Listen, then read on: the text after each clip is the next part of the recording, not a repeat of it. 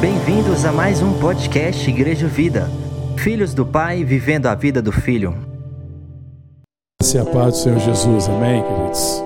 Atos 1, verso 1. Diz assim a palavra de Deus.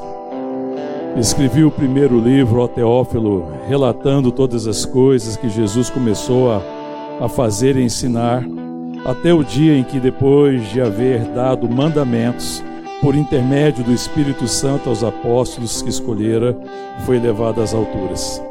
A estes também, depois de ter padecido, se apresentou vivo com muitas provas incontestáveis, aparecendo-lhes durante quarenta dias e falando das coisas concernentes ao reino de Deus. E, come, e comendo com eles, determinou-lhes que não se ausentasse de Jerusalém, mas que esperasse a promessa do Pai, ao qual disse: De mim ouvistes. Porque João, na verdade, batizou com água, mas vós sereis batizados com o Espírito Santo, não muito depois destes dias. Então os que estavam reunidos lhe perguntaram: Senhor, será este o tempo em que restaures o reino a Israel? Respondeu-lhes: Não vos compete conhecer tempos ou épocas que o Pai reservou pela sua exclusiva autoridade, mas recebereis poder ao descer sobre vós o Espírito Santo e sereis minhas testemunhas, tanto em Jerusalém como em toda a Judéia e Samaria até os confins da terra. Vamos orar. Obrigado, Deus, obrigado, Pai. Obrigado por tua graça, obrigado por esse dia. Obrigado pela vida, obrigado a Deus pelo dom de Cristo. Obrigado porque estamos aqui reunidos na tua presença, porque adentramos a tua presença na certeza de que o Senhor mesmo tem nos atraído à tua presença. Estamos aqui como família de Deus, povo de Deus, Pai, desejosos de ouvir a tua voz, a tua palavra, de sermos alimentados, Deus, pela palavra profética, em nome de Jesus. Amém. Domingo passado, tivemos compartilhando sobre a ressurreição de Cristo. E como é que ele aparece, como é que ele aparece a Maria Madalena, depois ele aparece aos discípulos.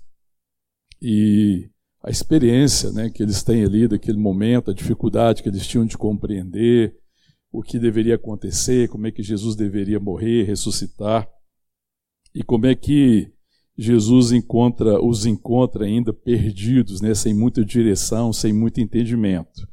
Mas a própria palavra diz que Deus, que Jesus abre o entendimento dos discípulos para que eles pudessem compreender a palavra e a verdade e assim se tornassem essas testemunhas extraordinárias que eles se tornaram. E nós compartilhamos que a Páscoa é ver o Senhor, porque Páscoa é essa revelação da graça de Deus que nos tira da morte, que o pecado produziu no nosso coração e nos traz a vida. Ele é a nossa vida, amém, querido? E Páscoa é conhecer o Senhor, é ver o Senhor, é ter revelação dele, é viver nele. Páscoa é vida, né, que vence a morte. E eu queria continuar hoje compartilhando com o que acontece após a ressurreição de Cristo. É, Durante algum tempo, Jesus continua aparecendo. o, o, relato aqui de Atos dos Apóstolos, feito por Lucas, e Atos é um livro, é a continuação né, da, do que Lucas está relatando. Ele relata primeiro no Evangelho de Lucas, e ele é o mesmo autor da, do livro de Atos. Por isso que ele começa escrevendo assim: escrevi o primeiro livro, o Teófilo, relatando todas as coisas que Jesus começou a ensinar até o dia em que, depois de haver dado mandamentos por intermédio do Espírito Santo aos apóstolos que escolhera, foi levado às alturas. Então, primeiro ele relata o Evangelho, e o Evangelho vai até a morte ali de Cristo, ressurreição de Cristo, e, e algumas orientações de Jesus. E depois ele continua relatando o livro de Atos, que vai falar da realidade da igreja, daquilo que o Espírito Santo está realizando através da igreja, que é o corpo de Cristo. Então, nesse período, esse texto que nós lemos aqui, e Lucas está relatando que durante aproximadamente 40 dias, ou melhor, 40 dias, o verso 3 também diz assim: A estes mesmos que ele escolheu e que ele ministrou aos discípulos, aos apóstolos, é, depois de ter padecido, se apresentou vivo, com muitas provas incontestáveis, aparecendo-lhes durante 40 dias. Amém, querido? Durante 40 dias, depois da sua ressurreição, Jesus aparece aos discípulos. Ele apareceu primeiro para quem? Quem foi a primeira testemunha da ressurreição? Maria Madalena. Mas ele apareceu só para Maria Madalena? Quando a gente está lendo o texto, nós estávamos lendo os evangelhos, apareceu Maria Madalena, ele apareceu os discípulos que estavam no caminho de Emaús, que a gente viu lá em Lucas, no capítulo 24. Ele aparece aos discípulos que estão fechados, ele aparece para Tomé, porque Tomé está tá com dúvida, está subindo ao coração de Tomé. Ele aparece outras vezes ao discípulo, ele aparece em João 21 aos discípulos que saíram para pescar, né? Pedro sai para pescar. Eles estão vivendo ali uma frustração, uma dificuldade, eles saem para pescar e Jesus encontra eles ali. Ele apareceu também, em Mateus 28 fala que ele apareceu às demais mulheres, ele aparece primeiro a Maria Madalena, mas ele aparece às demais mulheres que foram ao túmulo de Jesus com Maria Madalena durante esses 40 dias. E há muitos outros. Queria que você mantenha seu texto marcado em Atos. Vai comigo na primeira carta de Paulo aos Coríntios no capítulo 15, a partir do verso 1. 1 Coríntios 15, o verso é 1. Localizou aí. 1 Coríntios 15, o verso 1 em diante diz assim: Irmãos, venho lembrar-vos o evangelho que vos anunciei, o qual recebeste e no qual ainda perseverais. Por ele também sois salvos, se retiverdes a palavra tal como vou-la preguei, a menos que tenhais escrito em vão. Antes de tudo vos entreguei o que também recebi, que Cristo morreu pelos nossos pecados, segundo as Escrituras, que foi sepultado e ressuscitou ao terceiro dia, segundo as Escrituras, e apareceu a Cefas e depois aos doze. E depois foi visto por mais de quinhentos irmãos de uma só vez, dos quais a maioria sobrevive até agora, porém alguns já dormem. Depois foi visto por Tiago, mais tarde por todos os apóstolos, e afinal, depois de todos, foi visto também por mim, como por um nascido fora do tempo. Amém? Então, o próprio apóstolo Paulo, ele relata aqui é, quantidade, né? Jesus aparece depois da ressurreição, durante esses 40 dias, para muitas pessoas. Tem uma, tem uma ocasião que ele aparece para mais de 500 discípulos. E o, e o último que ele apareceu é para Paulo, como se um nascido fora do tempo, porque também Jesus se revela a Paulo. E uma característica dos apóstolos era ser testemunha da ressurreição de Cristo. Amém, querido?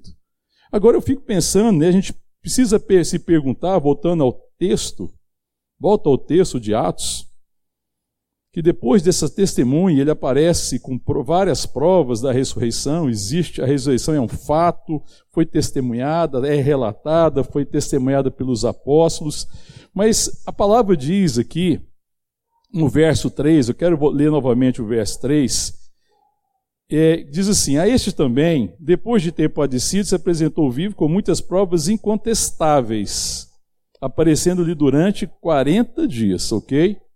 E que mais que fala? Falando das coisas concernentes ao reino de Deus.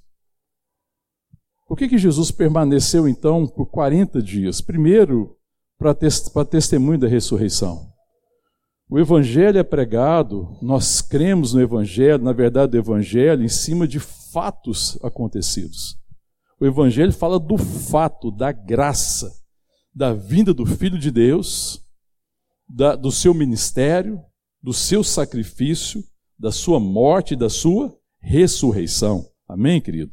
Então nós cremos é, em cima de fatos, de realidade. E apesar de não estarmos lá presente, nós temos essa convicção por causa do testemunho do Espírito Santo. Amém?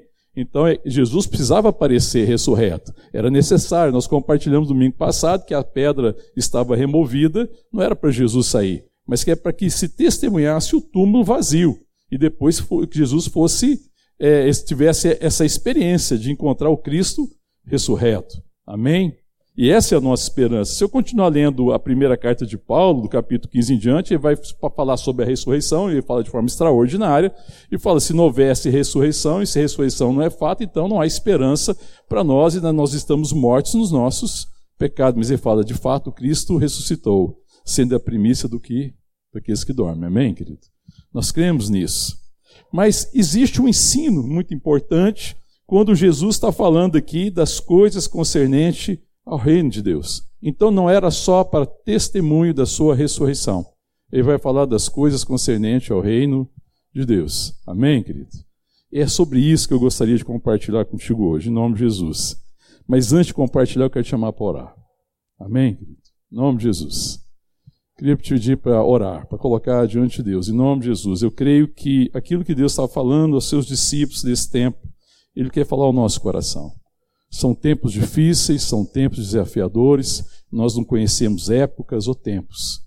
Isso tem, está trazendo muita ansiedade, muita preocupação, muito medo e muito temor sobre muitos corações. Eu creio que Deus quer hoje curar corações, em nome de Jesus. Então, feche teus olhos e ora ao Senhor para que Ele fale ao teu coração hoje a respeito dessas coisas do reino. Amém? Ó oh, Pai, nós estamos na tua presença, Senhor. E assim como ressurreto, ó Deus, teu Filho Jesus Cristo, nosso Salvador e nosso Redentor, visitou corações entristecidos, corações frustrados, corações angustiados, corações presos nas angústias, nos traumas do passado, corações ansiosos, corações com medo, corações que temiam o futuro. E o Senhor os curou pela tua presença. Vem nos curar, Pai. Cura a tua igreja, cura o teu povo de todo medo, de todo temor, de toda frustração, de toda ansiedade em o nome de Jesus. Amém. Amém. Quando Jesus aparece, é incrível porque na sua ressurreição, ele primeiro aparece às mulheres que estavam ali e foram fazer o que lá? Foram com a intenção de embalsamar o corpo de Cristo.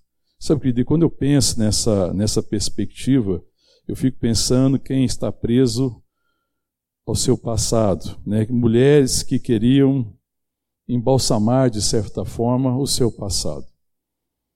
E, e Cristo visita essas mulheres, visita essas mulheres nas suas lutas, nos seus traumas, nas suas dores. Certamente Maria Madalena era uma mulher assim.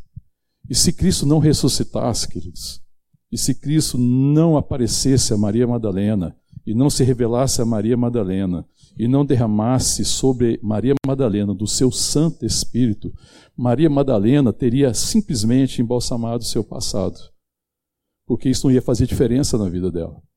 Ela ia continuar vivendo aterrorizada, traumatizada pelo seu passado, pelas suas experiências. Eu não sei exatamente o passado de Maria Madalena.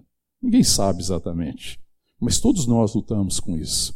Todos nós lutamos com traumas do passado, com erros do passado, com aquilo que nos fizeram no passado. E nós corremos o risco de vivermos com isso no coração, de trazermos, sabe, como que se embalsamássemos isso e vamos trazendo isso vida fora, carregando isso vida fora, impedindo a vida, retendo a vida, nos detendo. E Jesus visita essas mulheres que certamente corriam o risco de viver assim. Ele também visitou, quando Jesus está visitando os discípulos, aparece os discípulos, nós encontramos os discípulos vivendo de que forma? Frustrados. Não havia uma frustração? Quando ele encontra que aqueles discípulos ao caminho de Emaús, qual que é a descrição que a gente daria para aqueles discípulos? Estão o quê? Frustrados. Estão vivendo uma frustração, porque aquilo que esperava que ia acontecer não aconteceu. E eles falam, ele era esperança. E ele foi preso, ele foi açoitado, ele foi crucificado. Morreu a nossa esperança, existiu uma frustração. Então o Senhor ressurreto aparece a corações frustrados. Pessoas que estão vivendo a frustração do momento presente. Talvez você esteja hoje aqui vivendo um momento de frustração. Todos nós vivemos esse momento. Mas isso não pode ser um impedimento para a nossa vida. Só o Senhor pode nos curar das frustrações presentes. E é impossível que vivendo no mundo que nós vivemos, com toda sorte de coisas que acontecem nesse mundo, a gente não tem que lidar com frustração. O problema é que quando essa frustração paralisa de fato a minha vida. Sabe, quando a frustração é o resultado de eu tentar compensar um problema do passado. Quando eu estou vivendo hoje tentando compensar algo que aconteceu no passado. E estou perdendo a perspectiva bíblica do propósito que Deus tem para a minha vida. Quando a minha vida é sugada por isso. Pessoas que estão tentando compensar o passado. Essa é uma situação muito recorrente, que acontece muito. E Jesus visita esses homens que estão frustrados. Mas também Jesus visita é, homens que estão com o quê? Quando Jesus entra, estava com as portas trancadas. Por quê, irmão? Medo. Medo do quê? Do que eles poderiam fazer com eles, porque eles eram reconhecidos como discípulos de Jesus Cristo, mas na verdade é medo do futuro, temendo o que poderia acontecer, caminhando nessa perspectiva do medo. E Jesus visita as pessoas dessa situação, isso é uma coisa marcante para mim né, quando ele visita todas as pessoas que estão sofrendo por causa do seu passado, pessoas que estão vivendo frustrações presentes, situações, relacionamentos, sei lá qual seja o problema, a gente está sempre lidando com isso, mas pessoas que estão temerosas do futuro.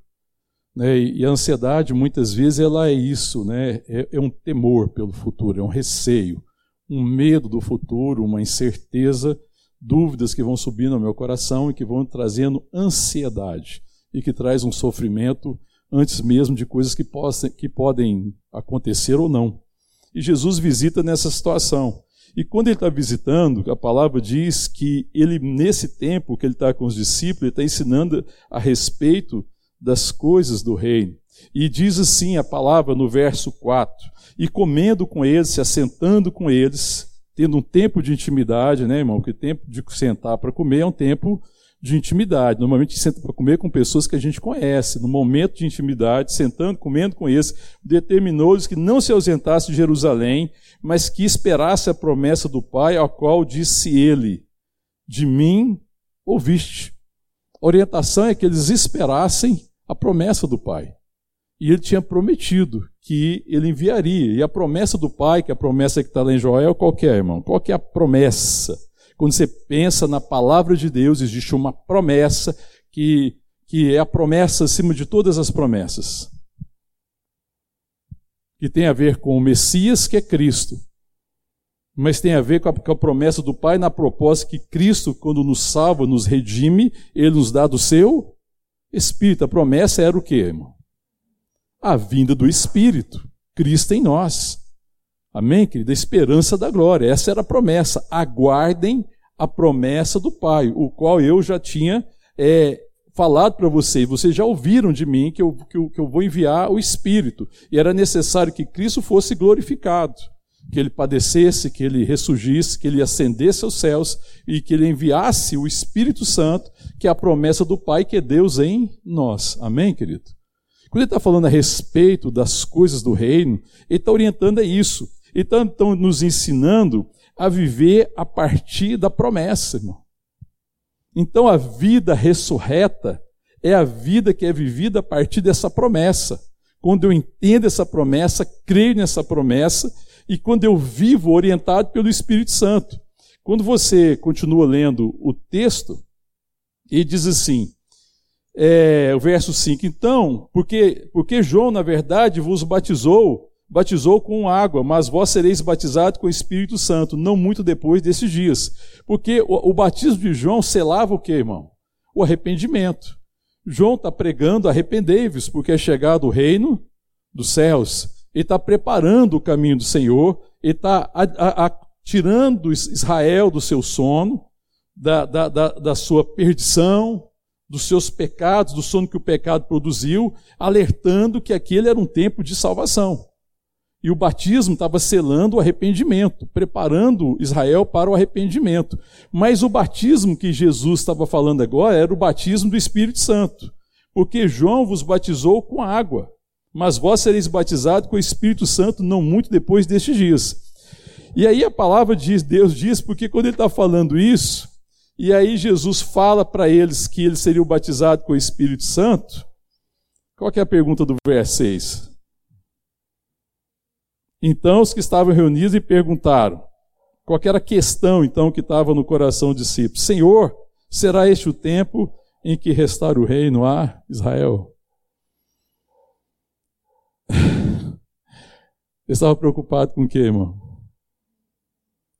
Estavam tentando discernir o tempo. Estavam querendo prever o tempo e saber se aquele momento seria então o momento que, quando eles fossem, fossem batizados então pelo Espírito Santo, em que Deus ia restaurar o reino, porque de fato é, o, o, o, é, o povo ali desejava a independência política de Israel. E havia uma promessa que, sob um descendente de Davi, ele estabelecia o reino dele para sempre. Amém, querido? Então havia essa preocupação no coração deles. Eles estão lidando com a questão do tempo. Você vê que eles ainda estão preocupados com o tempo futuro. É isso que vai acontecer no futuro? É isso que vai acontecer? Ainda essa é a dificuldade. Mas o que o Senhor está nos ensinando com o testemunho do Espírito, primeiro, é não se preocupar com o tempo e as épocas que estão reservadas exclusivamente pela autoridade do Pai. Qual é a resposta de Jesus, verso, verso 7? Respondeu: Não vos compete conhecer tempos ou épocas que o Pai reservou pela sua exclusiva autoridade. Não vos compete. Irmão. Nós temos uma sedução para querer saber o amanhã, já percebeu isso, irmão? É uma sedução, é um desejo da carne, do ego, de conhecer o tempo e querer determinar o tempo. Há uma preocupação, uma preocupação. Já percebeu como isso é sedutor nesse mundo?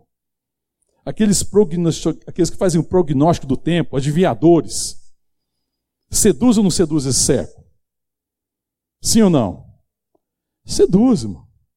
Existe uma sedução, uma necessidade, parece, de querer saber o tempo, de determinar o tempo, e na, na verdade, quando você vai olhar, quando o Senhor fala daqueles que estão querendo é, é, adivinhar o tempo, os acontecimentos futuros, quando não é algo vindo da palavra de Deus, quando não é uma palavra profética, uma revelação vinda da parte de Deus, a palavra de Deus diz que Deus abomina isso.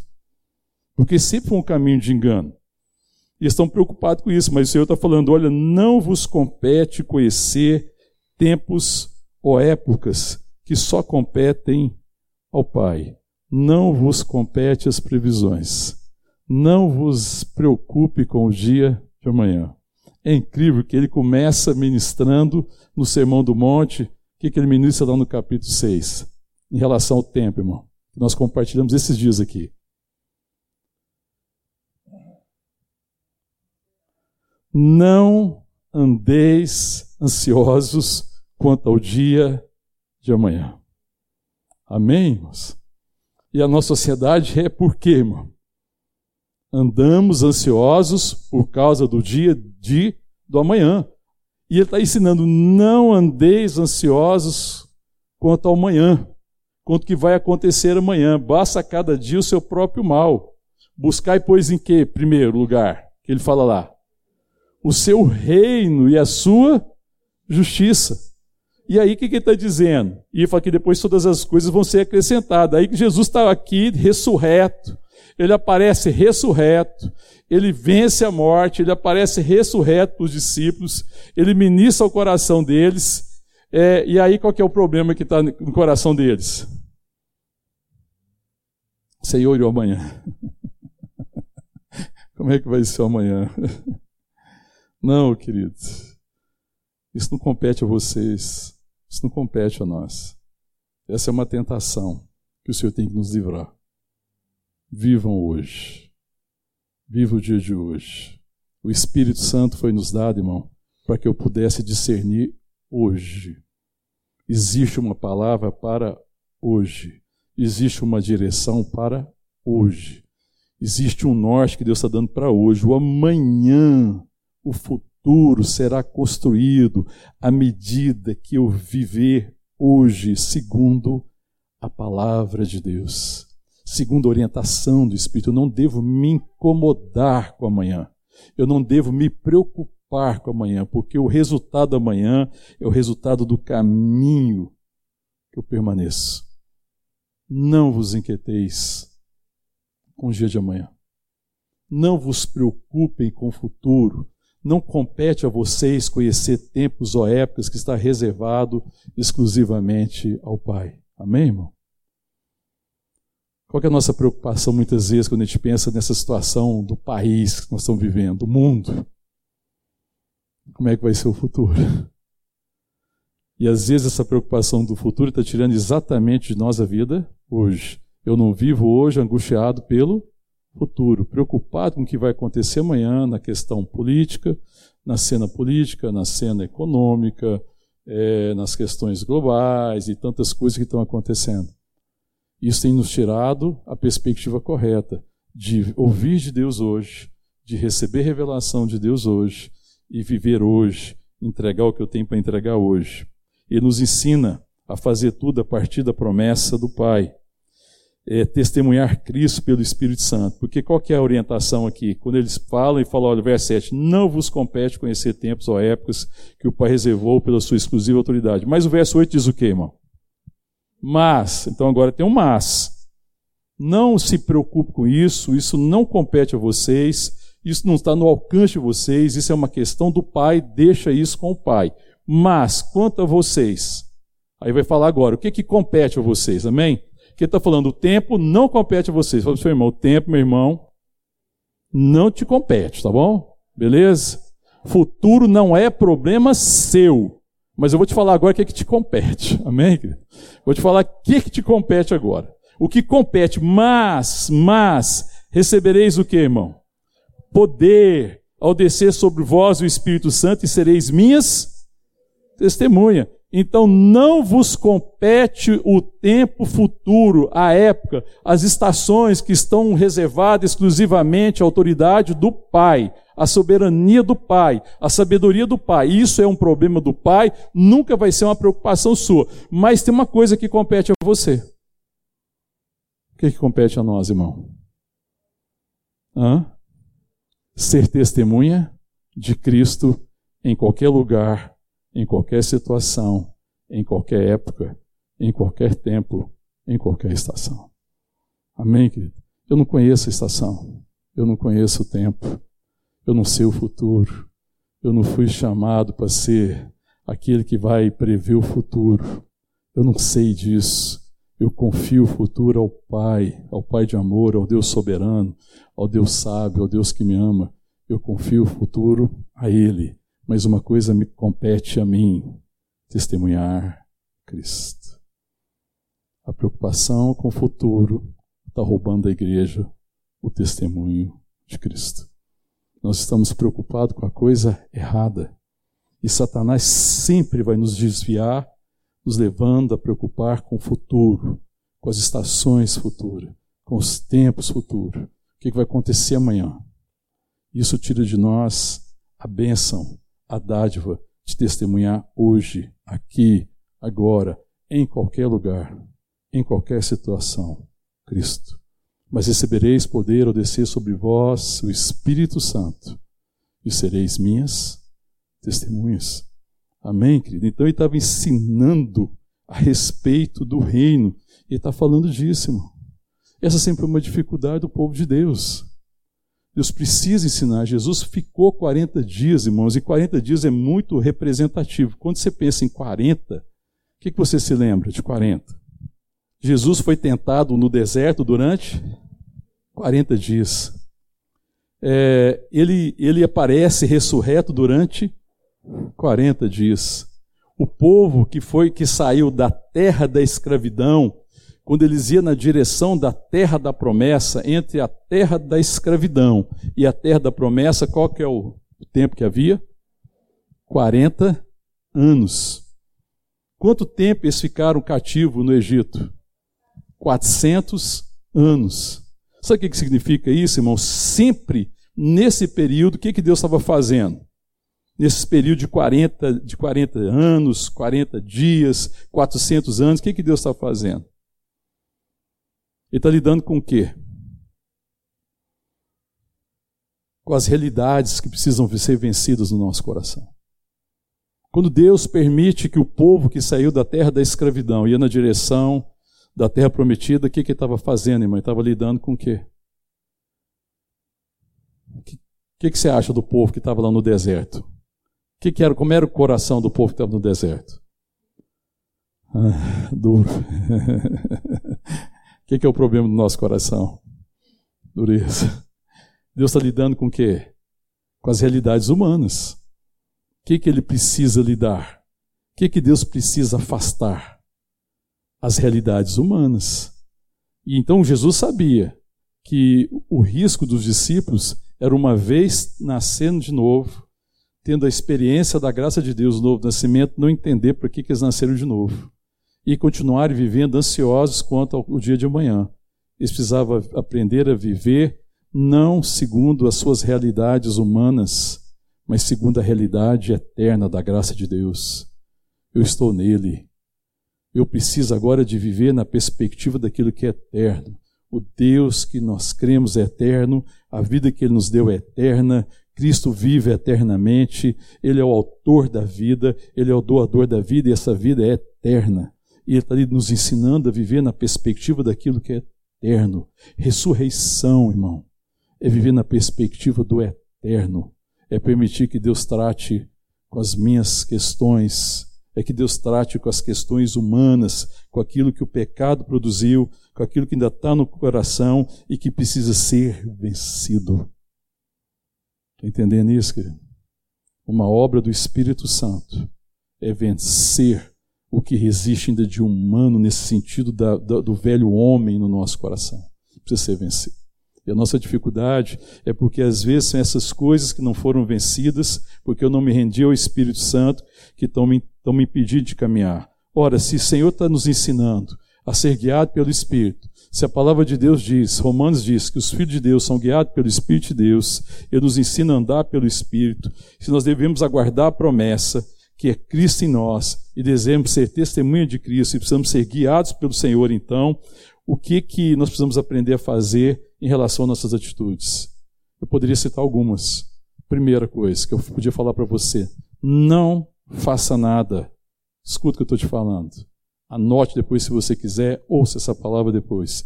Não faça nada por insatisfação. Não faça nada porque você está insatisfeito. Isso é uma tragédia na existência humana. Muito, queridos, do que nós fazemos hoje é motivado por uma insatisfação. Muito dos nossos problemas são insatisfação do nosso coração. São as insatisfações que abrigam a nossa alma. São as insatisfações do ego. Não faça nada por insatisfação. Está entendendo, querido? Não faça nada por insatisfação. Não faça nada por presunção, por orgulho. Não faça nada por orgulho. Não faça nada por presunção. Porque isso é uma coisa que Cristo está tra tá trabalhando no meu coração para vencer isso.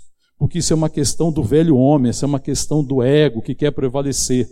Fazer por orgulho, fazer por presunção, fazer porque eu posso, fazer porque eu mereço, fazer para alcançar algum favor, fazer para merecer. Isso é orgulho.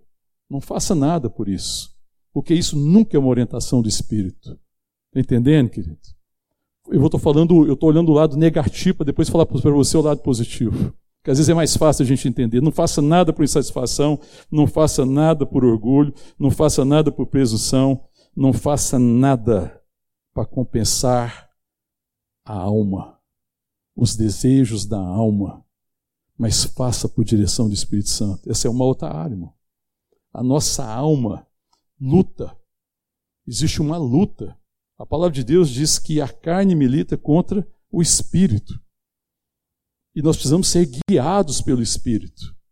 O apóstolo Paulo, na carta aos Romanos, ele nos orienta a ser guiado pelo espírito e fala que a inclinação do espírito é vida e paz, mas a inclinação do, da, da carne é morte.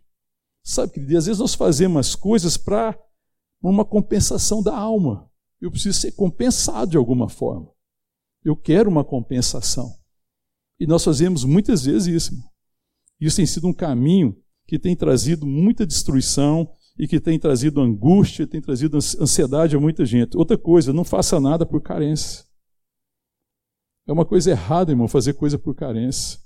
Estava conversando na missão Resgate da Paz esses dias, ministrando as irmãs lá.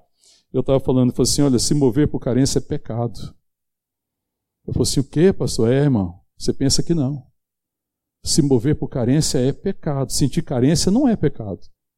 Alguém aqui já. Tem alguém aqui que não sente carência de vez em quando? Hã? Tem dia que você está carente, não está?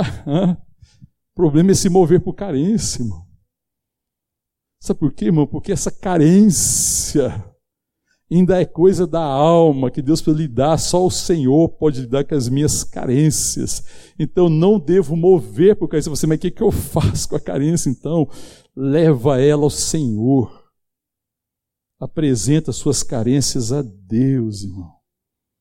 Jesus está ensinando isso. Não se movam por carência. O motivo das nossas dissensões, das facções, das divisões, das brigas, dos desacertos, do desencontro, são as nossas carências. Porque nós estamos colocando as pessoas que nos envolvem refém das nossas carências e ninguém consegue resolver a nossa carência a não ser o Filho de Deus. Amém, querido? Não se mova por carência. É certo que a gente sente carência. É certo que existe momentos de carência, mas se mover por isso é um caminho de morte, é um caminho de destruição. Não se movam por isso. Isso vai colocar você na expectativa do futuro. Quando você morre por carência, você faz as coisas esperando algo em troca. E você coloca a sua felicidade, a sua paz no futuro. E aí, se esse futuro não acontece, você vai esganar alguém, você vai apertar alguém para esse futuro acontecer ou você vai viver ansioso, você vai viver temeroso. É um caminho errado.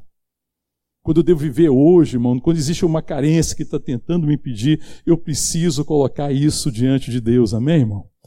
Irmãos, a palavra de Deus, o apóstolo Paulo, assim como Jesus, fala assim: não andeis ansiosos de coisa alguma, antes sejam conhecidos diante de Deus as vossas orações, pelas, pelas vossas orações, pelas súplicas, com ações de graça. Amém, querido? E a paz de Deus, que excede todo entendimento, guardará vosso coração e a vossa mente em Cristo Jesus. Então, como é que você resolve essa questão de carência, irmão?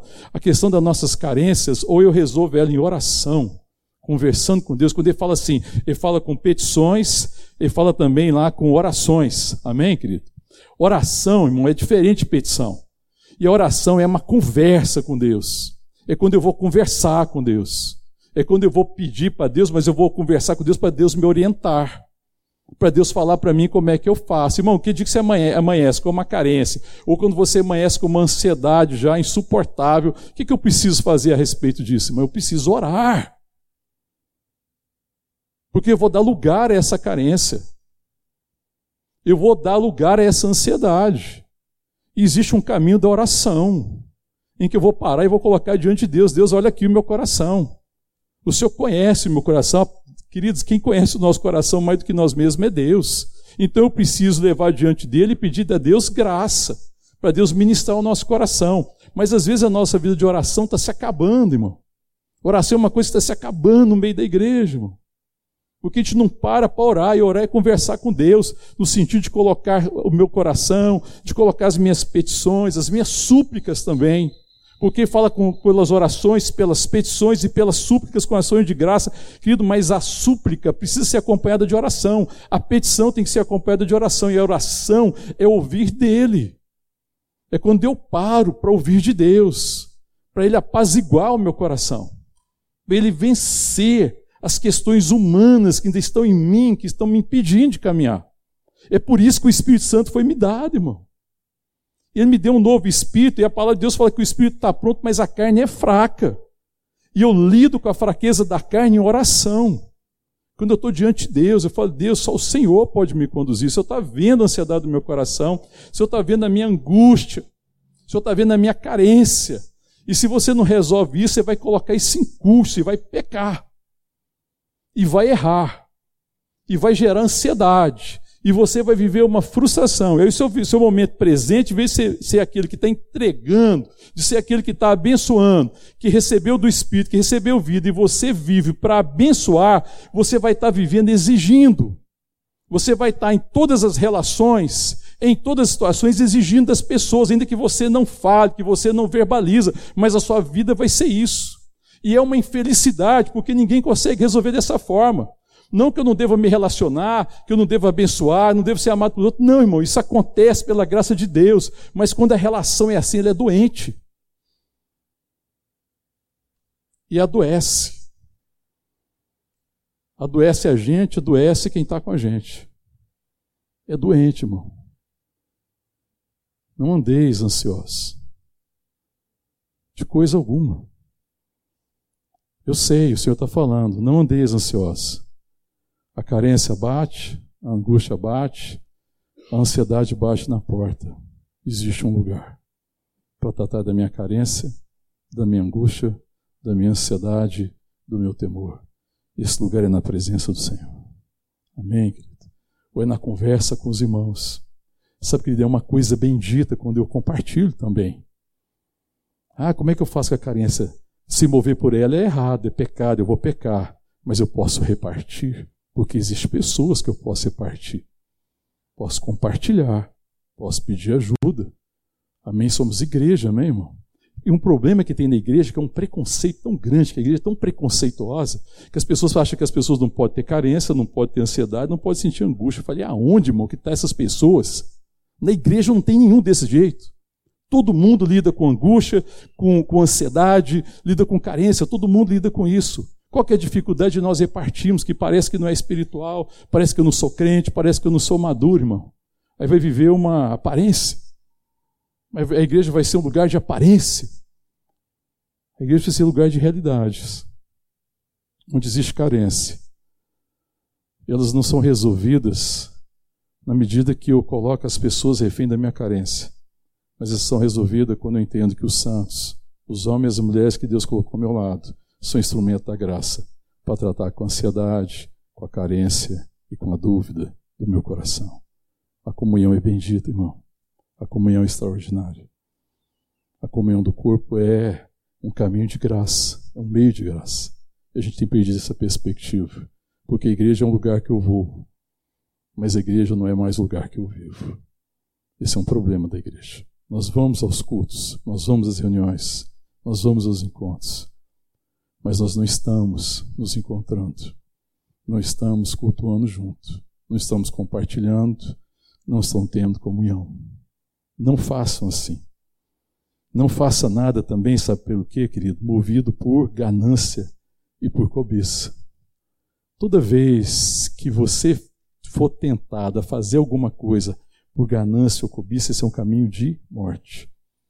Esse é um caminho de morte. Caminhar assim não é bênção, não é abençoador.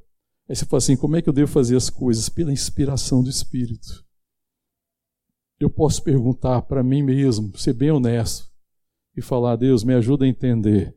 Eu estou fazendo isso por uma ganância, por uma cobiça, porque eu estou cobiçando uma coisa, estou cobiçando um bem simplesmente, para ter simplesmente, ou para ser, ou para ter um lugar, ou para ter um reconhecimento.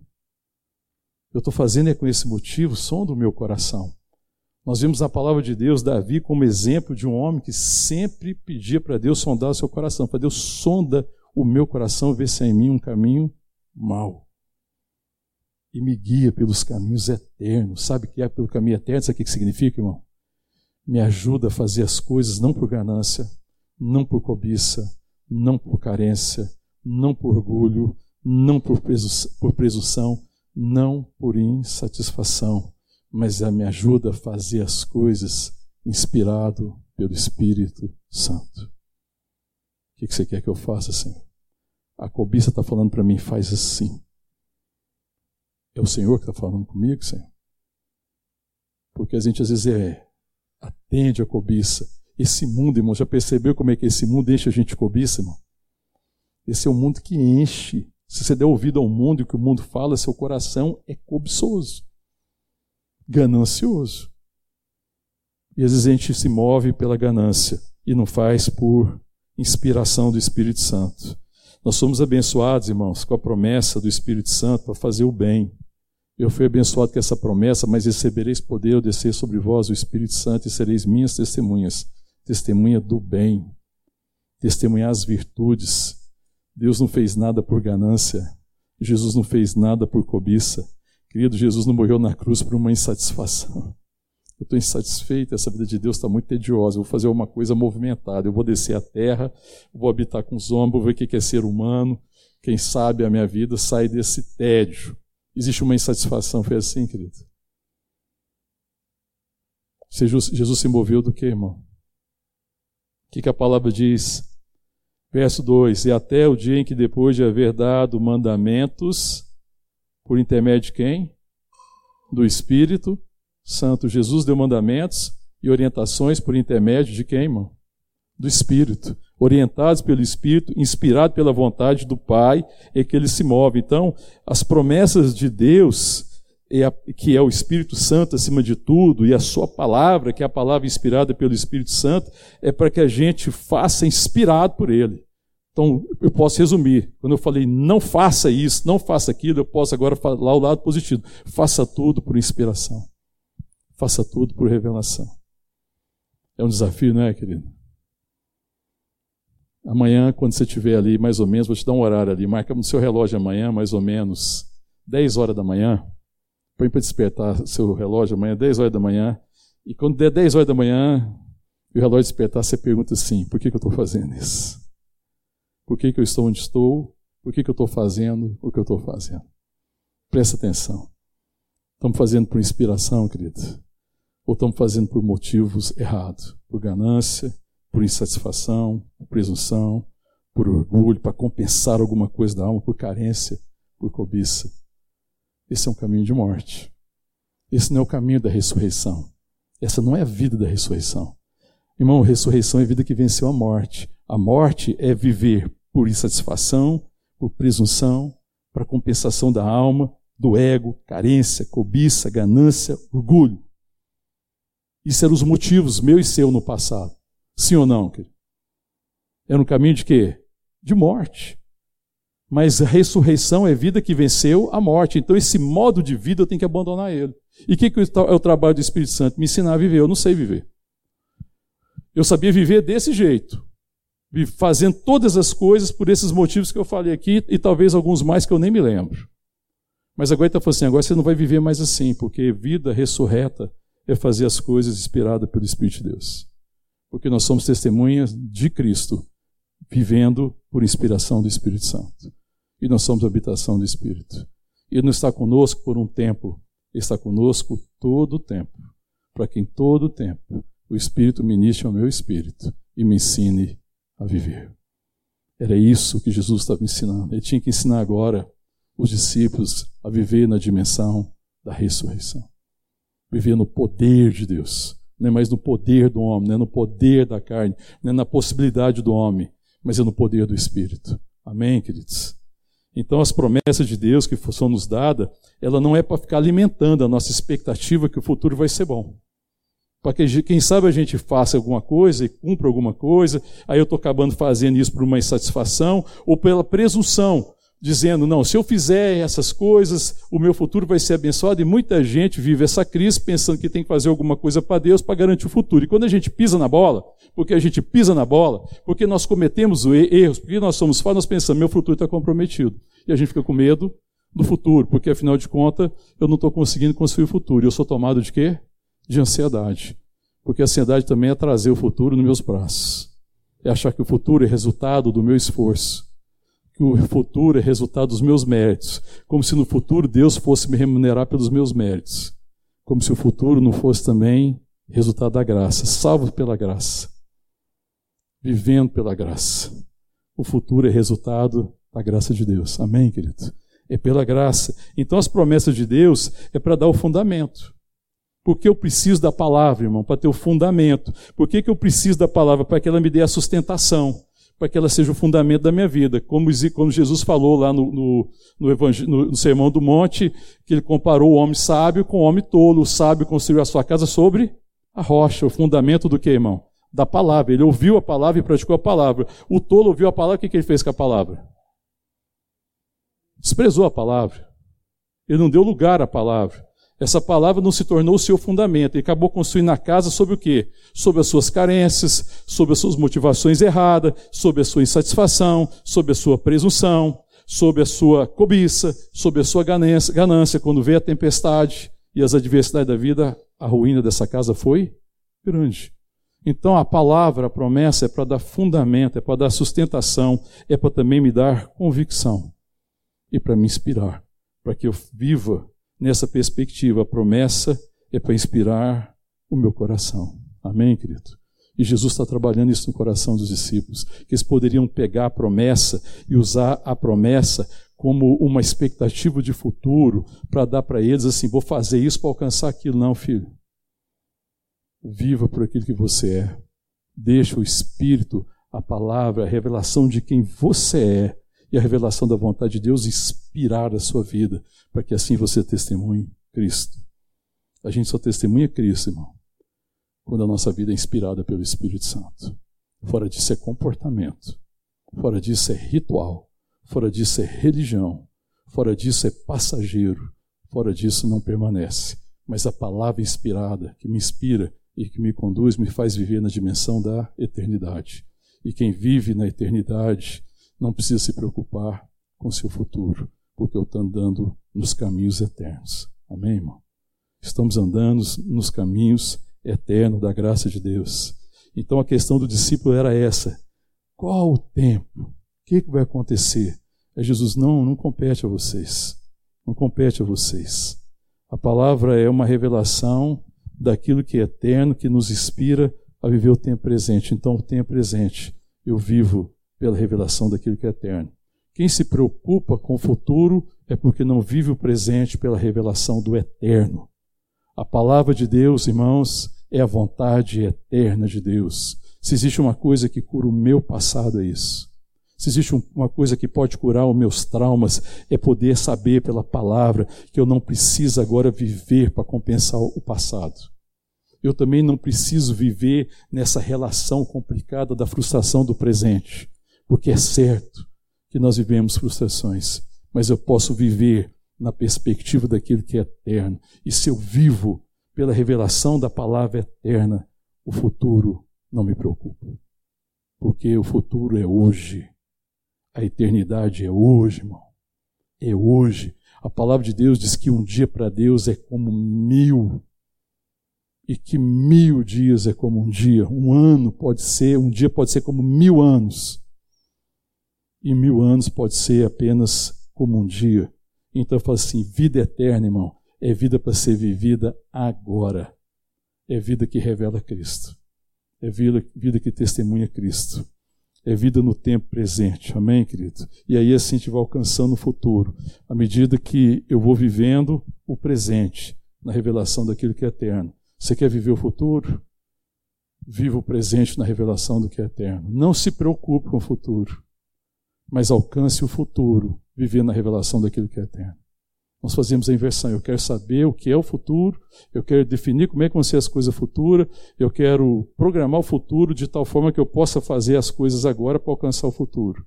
Não, se eu viver na dimensão daquilo que é eterno, daquilo que Deus tem para mim, do que o Espírito está me ensinando, então eu vou alcançar o futuro que Deus tem para mim. Amém, querido? Porque eu já vivo a eternidade hoje. Eu não preciso me preocupar com o futuro. O futuro não me é temeroso, nem me é sombrio porque eu não estou vivendo mais preso nos, nos dramas, é, nos traumas do passado. Isso não me detém mais. Eu não me preocupo com o risco de viver frustrações presentes. Importa se eu estou vivendo a vontade de Deus. E se mesmo que eu viver na vontade de Deus, eu tenho que lidar com frustrações, isso não importa. Importa é a vontade de Deus. E assim eu fico livre de viver com a preocupação do futuro. Amém? Eu preciso ser orientado pelo que é eterno. Eu não preciso me preocupar com épocas e tempos que está reservado exclusivamente à autoridade de Deus. Não andeis ansiosos. Amém, querido? É incrível porque quando a palavra de Deus também diz lá no texto de Mateus, não andeis ansiosos, ela diz o quê? Que Deus sabe de tudo que nós necessitamos, não diz, irmãos? Buscai, pois, em primeiro lugar o reino e a sua justiça. Buscai conhecer a vontade de Deus, busque a essência, vivam pela essência, sejam inspirados pelo reino, pela palavra, pela verdade, pelo Espírito Santo. Cumpram a justiça, ou seja, tudo que vocês fazem tem que ter a ver com alguém, no sentido de abençoar. Abençoar quem está à sua volta, abençoar quem está perto de você, abençoar sua casa, a sua comunidade, seus amigos, seus irmãos, a igreja, sua família. Porque a justiça é essa manifestação do amor de Deus ao próximo. Amém, querido? Porque a justiça de, de Deus é Cristo. E em Cristo eu conheci o amor do Pai.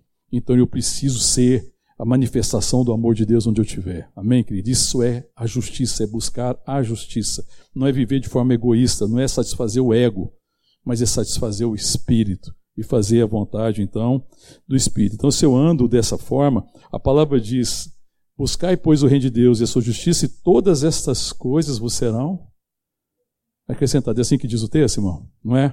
Não precisa abrir lá o texto, depois você lá. E todas essas coisas serão acrescentadas. Quais coisas? O texto diz isso, não diz isso? Buscai, pois, em primeiro lugar o reino de Deus e a sua justiça, e todas essas coisas vos serão acrescentadas. Quais coisas, irmão? Existe alguma coisa que você precisa que Deus não te deu ainda? Existe, irmão? Existe alguma coisa que você precisa verdadeiramente para viver que Deus não te deu? Como graça, amor, redenção, salvação, provisão, a vida, o fôlego, o espírito. Existe, irmão? Alguma coisa que já não tenha te dado? Você está aqui hoje por causa de você, seu braço forte que te trouxe aqui? Você está aqui porque Deus já tem te dado todas as coisas que você precisa para viver. Buscai, pois, em primeiro lugar o reino de Deus e a sua justiça, e todas essas coisas vos serão acrescentadas. Todas essas coisas que já vos foram dadas, irmão. Por que, que eu estou ansioso quanto à minha necessidade de amanhã, que se até aqui eu já recebi de Deus. Todas essas coisas que vocês já receberam vão ser acrescentadas. Então, sabe como, como é que é a dinâmica do reino? É assim: Deus me dá a provisão de hoje. O que você tem que fazer com a provisão de hoje, irmão? Repartir, né, irmão? Deus te deu vida hoje para quê? Para você viver. Você acha que esse ar desse, desse momento é só para você, desse ambiente? Você acha que o ar do mundo é seu? Hã? Você acha que o dia hoje é só para você? Você é o dono desse dia? Você, esse dia é só para você? Esse dia gira em torno de você? O mundo gira em torno do seu umbigo? As pessoas giram em torno de você? É assim, irmão? Para que que ele te deu vida? Para que que ele te deu consciência? Para que que ele te deu espírito? Para que que ele te deu graça? Para que que Deus te amou? Para que que Deus te amou, irmão? Para que você fosse o recipiente do amor. Afinal de contas, Deus tinha que te amar, né? Aí você é o recipiente do amor e retém o amor. Deus tem que me amar porque eu sou um vazão muito grande, muito precioso. Deus tem que me amar. Ai, se Deus não me amar, ele não é Deus. Ele te amou, foi por isso, irmão? Para o amor morrer em você. Deus te abençoou para a bênção morrer em você, irmão. Deus te deu vida para a vida morrer em você, irmão. Nós somos o fim das coisas. Isso é humanismo, irmão. Isso humanismo essa geração, em que eu sou o alvo, o objeto de todas as coisas. Todas as coisas existem por causa dos homens. Não, irmão. Todas as coisas existem por causa de Deus. E Ele nos deu as coisas por seu amor, por sua graça. Então, por que, que Deus tem me dado as coisas, irmão? Então ele fala: buscai, pois, em primeiro lugar o reino de Deus e a sua justiça, e todas essas coisas serão acrescentadas à medida que você reparte da vida que Deus está te dando, da graça, do seu amor, do seu espírito, da sua palavra, da sua direção, do seu favor. Deus continua acrescentando vida sobre a sua vida, amor sobre o amor com que Ele te amou, graça sobre você, revelação sobre revelação, glória sobre glória. Amém? Que ele está entendendo? Buscai, pois, em primeiro lugar o reino de Deus e a sua justiça, e todas as coisas que ele já tem vos dado vos serão acrescentadas. As coisas só não são acrescentadas quando eu não reconheço o que eu recebi. E às vezes nós somos né, mal agradecidos, né, que a gente não reconhece aquilo que temos recebido de Deus. Quando ele diz: E sereis minhas testemunhas, tanto em Jerusalém como em toda Samaria toda Judéia e Samaria até os confins da terra. Recebereis o Espírito Santo, recebereis poder descer sobre vós o Espírito Santo e sereis minhas testemunhas. Primeiro está dizendo, o, o, dia de viver é quando, irmão? Qual que é o dia de viver, irmão? Fala mais alto, com convicção hoje, agora. É o dia de ter... Qual que é o dia de testemunhar Cristo? Ah, o dia que eu tiver condição, eu vou dar um testemunho. Pastor, o dia que Deus me der um carro novo, uma casa nova, abençoar a minha conta, eu vou dar testemunho que Deus me abençoou. Estou falando dessa bobagem, não, irmão. Isso é uma bobagem. Eu estou falando de testemunhar Cristo em mim, Não é dar testemunho que eu estou sendo abençoado por Deus, irmão. Você tem que dar testemunho o dia inteiro. Passa o dia aqui dando testemunho, que Ele te abençoa o dia inteiro. Com vida, com ar, com a respiração, com a graça, com a comida, com o alimento. Ele te abençoa o dia inteiro. Então tem que passar o dia inteiro dando testemunho aqui. Eu tenho que passar o dia aqui dando testemunho. Não é disso, é testemunhar Cristo. É, hoje é o dia de testemunhar. Testemunhar, como é que eu testemunho Cristo, irmão? Abençoando, repartindo, entregando, é, materializando as virtudes de Deus, amém, irmão? Não é amanhã, porque já me deu. O de amanhã, irmão, ele vai acrescentar. Está entendendo a lógica, irmão? Deus acrescenta amanhã o que ele te deu hoje. E só pode acrescentar amanhã se você repartiu hoje. Porque aquilo que você repartiu, como é que você recebe se você nem acredita que Deus te deu? Veja a nossa dificuldade, irmão. Nós não estamos entendendo que Deus está nos dando a graça do seu amor, do seu espírito, da sua vida, da sua palavra eterna, do seu favor, da sua bênção. Então é hoje que eu tenho que repartir a bênção, a graça recebida, a promessa, a palavra. É tempo de doar, é tempo de manifestar virtudes, é tempo de ser testemunha. Saber ser testemunha em todo tempo, em todo lugar, em toda e qualquer situação. Quando ele fala, e sereis minhas testemunhas, tanto em Jerusalém, como em toda Judéia e Samaria, até os confins da terra, é ser testemunho do Senhor, do, do, de Cristo, em todo tempo, em todo lugar, em toda e qualquer situação. Porque a gente pensa que tem que ter uma situação favorável, irmão. Quem busca uma situação favorável não entendeu e não está vivendo na dimensão da ressurreição. Quem vive na dimensão da ressurreição sabe que hoje é o dia que o Senhor fez. Hoje é dia de abençoar. Hoje é dia de repartir da graça que eu recebi. Sabe por quê, irmão? A graça que Deus quer que eu reparta hoje é a graça que Ele já me deu. Ele não está me falando, repaz alguma hoje, para quem sabe amanhã eu te dar mais. Não, eu já te dei, reparta, para que eu continue te abençoando. Eu já te amei, ame. Eu já te abençoei, abençoe. Eu já te dei vida, reparta a vida. Eu estou te dando, manifestando a palavra, a minha vontade. Reparta da minha vontade, reparta da graça. É hoje, em todo tempo e em qualquer lugar. Aí eu quero fazer uma pergunta para você, uma pergunta para nós. Você está no lugar que está porque aspirou isso, porque você desejou isso, ou você está onde você está porque você foi inspirado por Deus a estar onde você está? Essa é uma pergunta sincera, irmão, que eu preciso fazer, que você precisa fazer, que cada um de nós precisa fazer o nosso coração. Onde eu estou na minha vida, no meu trabalho, nas minhas relações. Eu estou porque eu quis estar nesse lugar, esse é o desejo da minha ambição. Ou esse é o desejo de ter sido inspirado, é o resultado, perdão, de ter sido inspirado pelo Espírito de Deus. Se eu estou onde estou, porque eu aspirei, desejei, ambicionei isso, isso é andar na dimensão ainda da morte. Isso não, não dura, isso não permanece. Mas se eu estou onde estou, inspirado por Deus, porque essa é a vontade de Deus, guiado pelo Espírito Santo, então eu estou construindo na dimensão da eternidade. Amém? É nessa direção que eu preciso. O erro nosso é tentar buscar um lugar onde eu sou beneficiado. Não, irmão. A gente não deve buscar um lugar que me é conveniente. Não busque nessa vida o lugar que te seja conveniente.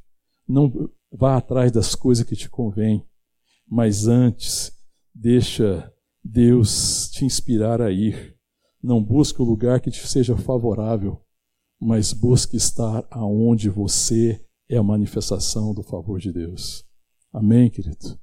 Vida de ressurreição não é buscar as coisas que me são favoráveis, mas é caminhar e me dispor na mão de Deus para que onde eu estou, seja o lugar que for, seja na circunstância que for, seja na condição que for, eu seja a manifestação do favor e da graça de Deus.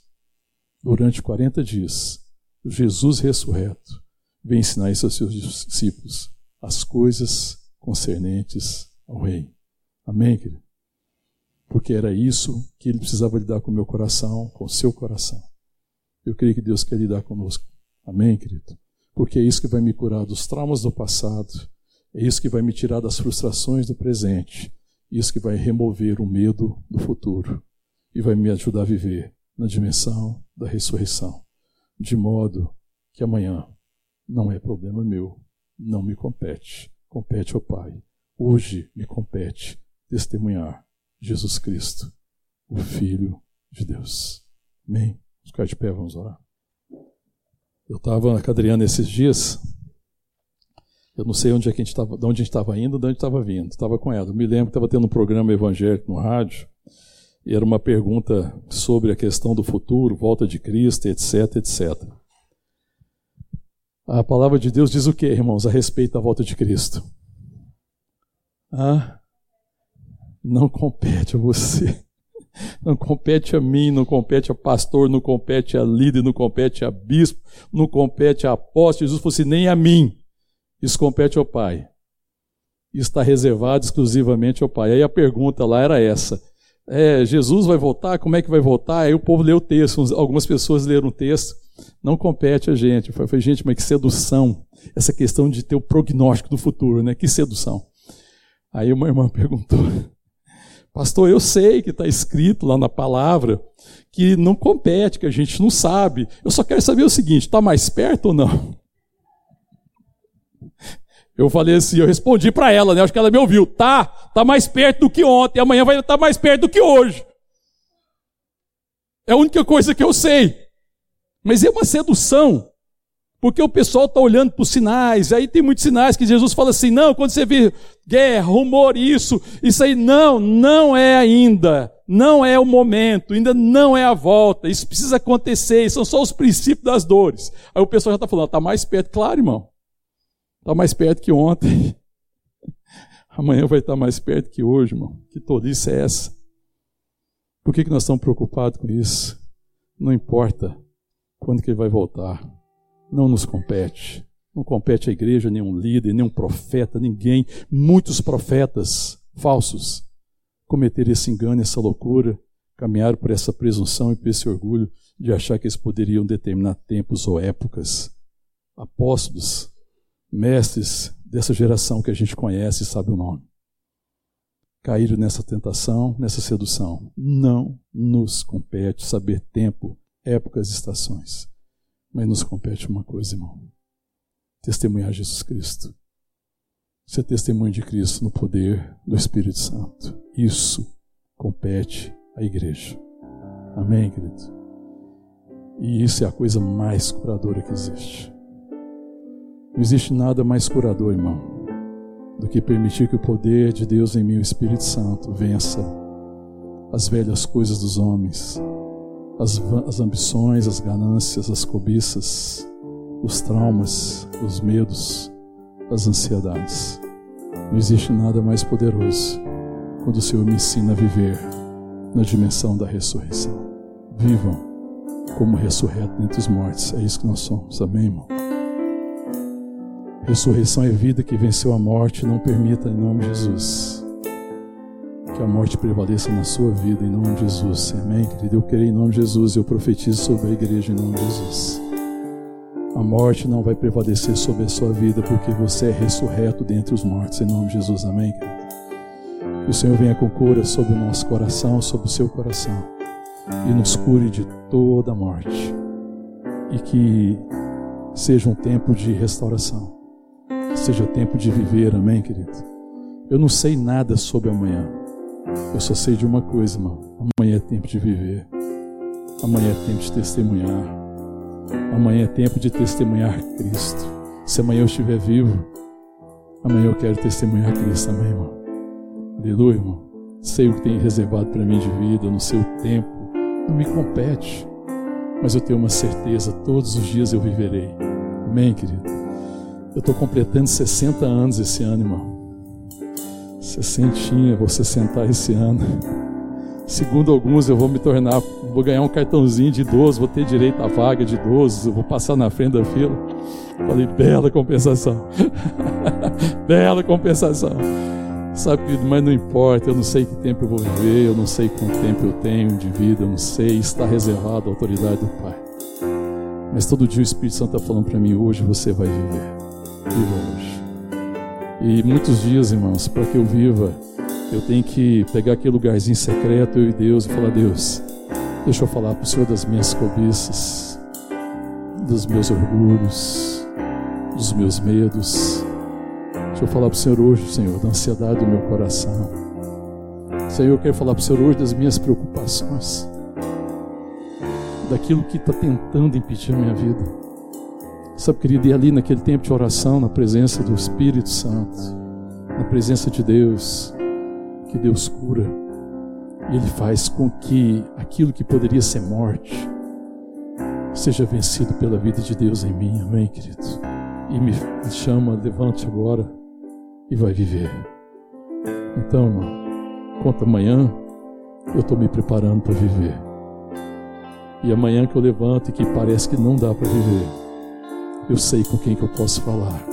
Eu sei o meu recurso para viver, Deus, Pai, o Espírito Santo, a palavra. E nesse processo Ele está me curando e vai transformando o meu coração. Amém, querido? De tal forma que em mim prevaleça a vida e não a morte. Ele quer nos curar. Amém. Eu queria chamar você a fechar os teus olhos e falar: Deus, cura-me, eu serei curado. Cura o meu coração. Cura-me das coisas dos homens, cura-me, Deus, das ambições, das cobiças, dos medos, dos temores, dos fracassos, da dúvida, da incerteza. Me faz viver. Ele fará em nome de Jesus. Amém.